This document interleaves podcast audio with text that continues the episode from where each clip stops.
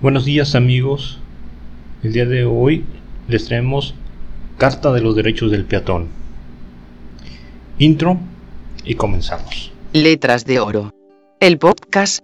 ¿Quién es el peatón? Se preguntarán.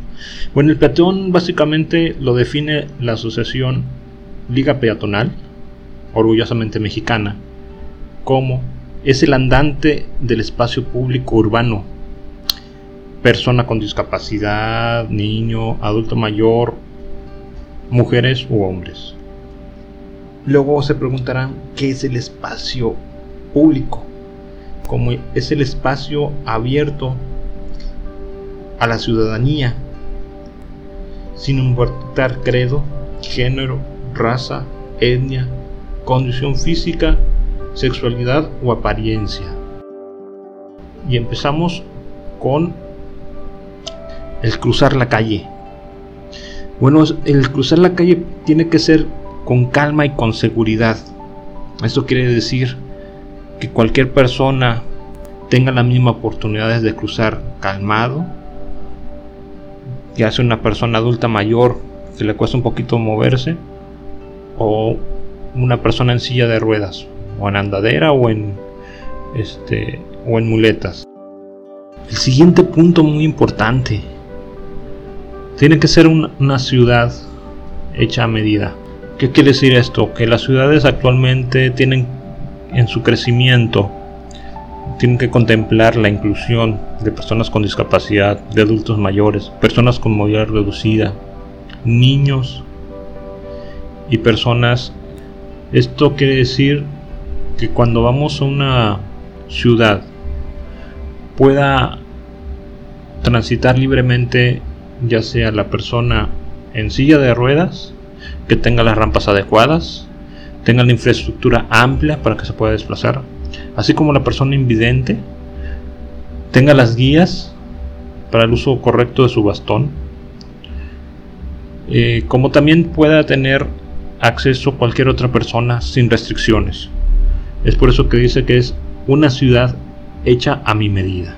El segundo punto que va pegado con este es el servicio del transporte. Su encabezado dice servicio de transporte público adecuado. Muchas veces nos desplazamos en el transporte público pensando, bueno, ya le pagué, ya, ya me voy a sentar. Pero espérate, entraste por una puerta muy estrecha, con unos escalones altos. Ojo, escalones primera restricción. Luego, aparte, no tienes un acceso para personas invidentes porque no está bien determinado los escalones, ya que con tal de que no se resbalen las personas, ponen unas láminas tipo corrugadas que dificulta mucho el uso del bastón. Entonces, el servicio público tiene que ser de ahora en adelante adecuado a las nuevas necesidades. Tiene que haber un ingreso para todos. Por lo tanto, ¿qué, es, ¿qué quiere decir esto? Que de preferencia traiga una plataforma o rampas para que ingresen las personas con discapacidad en silla de ruedas. Que tenga el piso adecuado para que una persona adulta mayor que pueda desplazarse pueda hacerlo con seguridad, que los postes internos puedan servir como apoyo y no como estorbo, que no estén obstruidas las salidas de emergencia. Todo esto engloba este punto. El siguiente, centros urbanos organizados. Eso quiere decir que estén bien definidos las áreas, las áreas peatonales, las áreas vehiculares, las ciclovías, entrar y salir rápidamente. Esto permitiría entonces un flujo mayor de peatones. Esto te ayudaría muchísimo al comercio. Entonces va junto con pegado los derechos del peatón con el incremento del comercio en las ciudades. El siguiente punto es convivir en el espacio público. El peatón tiene el derecho de estar en una sana convivencia en espacios públicos. Actualmente es cierto, está restringido a una cantidad en ciertas ciudades, en otras de plano no se permite reuniones en público. Pero normalmente fuera de esta contingencia, el peatón puede convivir perfectamente en la calle. Lo otro que tiene que ver con los menores es jugar en la calle. ¿Quién no ha jugado una partidita de fútbol o ha estado jugando con la bicicleta o la patineta o el carrito, la famosa avalancha? Bueno, pues esto es un derecho tal cual de todos, no nomás de los niños, también los adultos de repente ves partiditos de una cuadra contra otra, entre vecinales, es un derecho que todo mundo tenemos, no es únicamente hay en el centro deportivo, muchas eh, colonias no tienen un parque, no tienen un, un, área de recreación, entonces se toman las calles para ello, siempre y cuando, pues bueno, se permite el tránsito, se permita eh, eh, la vialidad perfectamente. El otro que tenemos como derechos mobiliarios adecuados. Muchas de nuestras ciudades, más eh, aún en ciudades coloniales, tienen mobiliarios muy inadecuados. Mucho tiempo se decía, es que el mobiliario que se tiene que tener es con estas este, características arquitectónicas y se le dejaba al peatón, al usuario de este, como último punto a, tratar. Ahí va pegado banquetas amplias.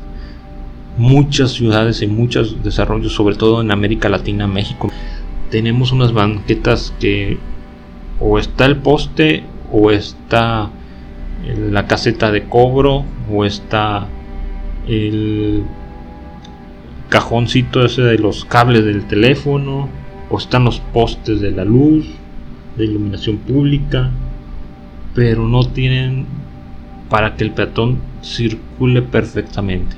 Se tiene que bajar arriesgándose inclusive a ser atropellado. Uno más es muy importante y esta nos corresponde a todos, no únicamente a las autoridades, a todos nos corresponde. Un ambiente sano y disfrutar del espacio.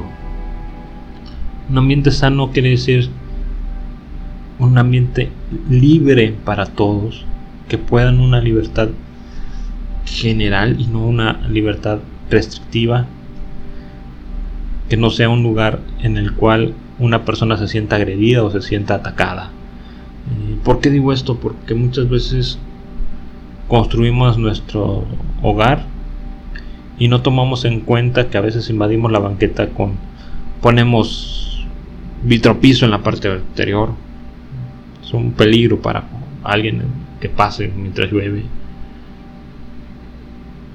Y por lo mismo, el último punto es caminar con calma por la calle.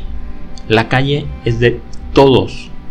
¿Qué quiere decir esto? Que somos todos, todas las personas, como decía al principio, todos los peatones, no vehículos, dije peatones. Esto quiere decir que, que tiene la prioridad quien está en la cima de la pirámide de movilidad es el peatón, no el vehículo. Con esto cerramos un poquito, nos vamos a ir ya después a ver lo que son otros temas de movilidad, como es la, la pirámide, perdón, de movilidad. Vamos a ver también lo que es eh, los derechos de los usuarios del transporte público desde el punto de vista inclusivo. Y para que nos escuchan en YouTube, eh, les vamos a pasar también las imágenes de lo que es la Carta de los Derechos del Peatón, la Carta Mexicana de los Derechos del Peatón. Entonces, me despido, soy su amigo Jorpol y les agradezco estos minutos. Gracias.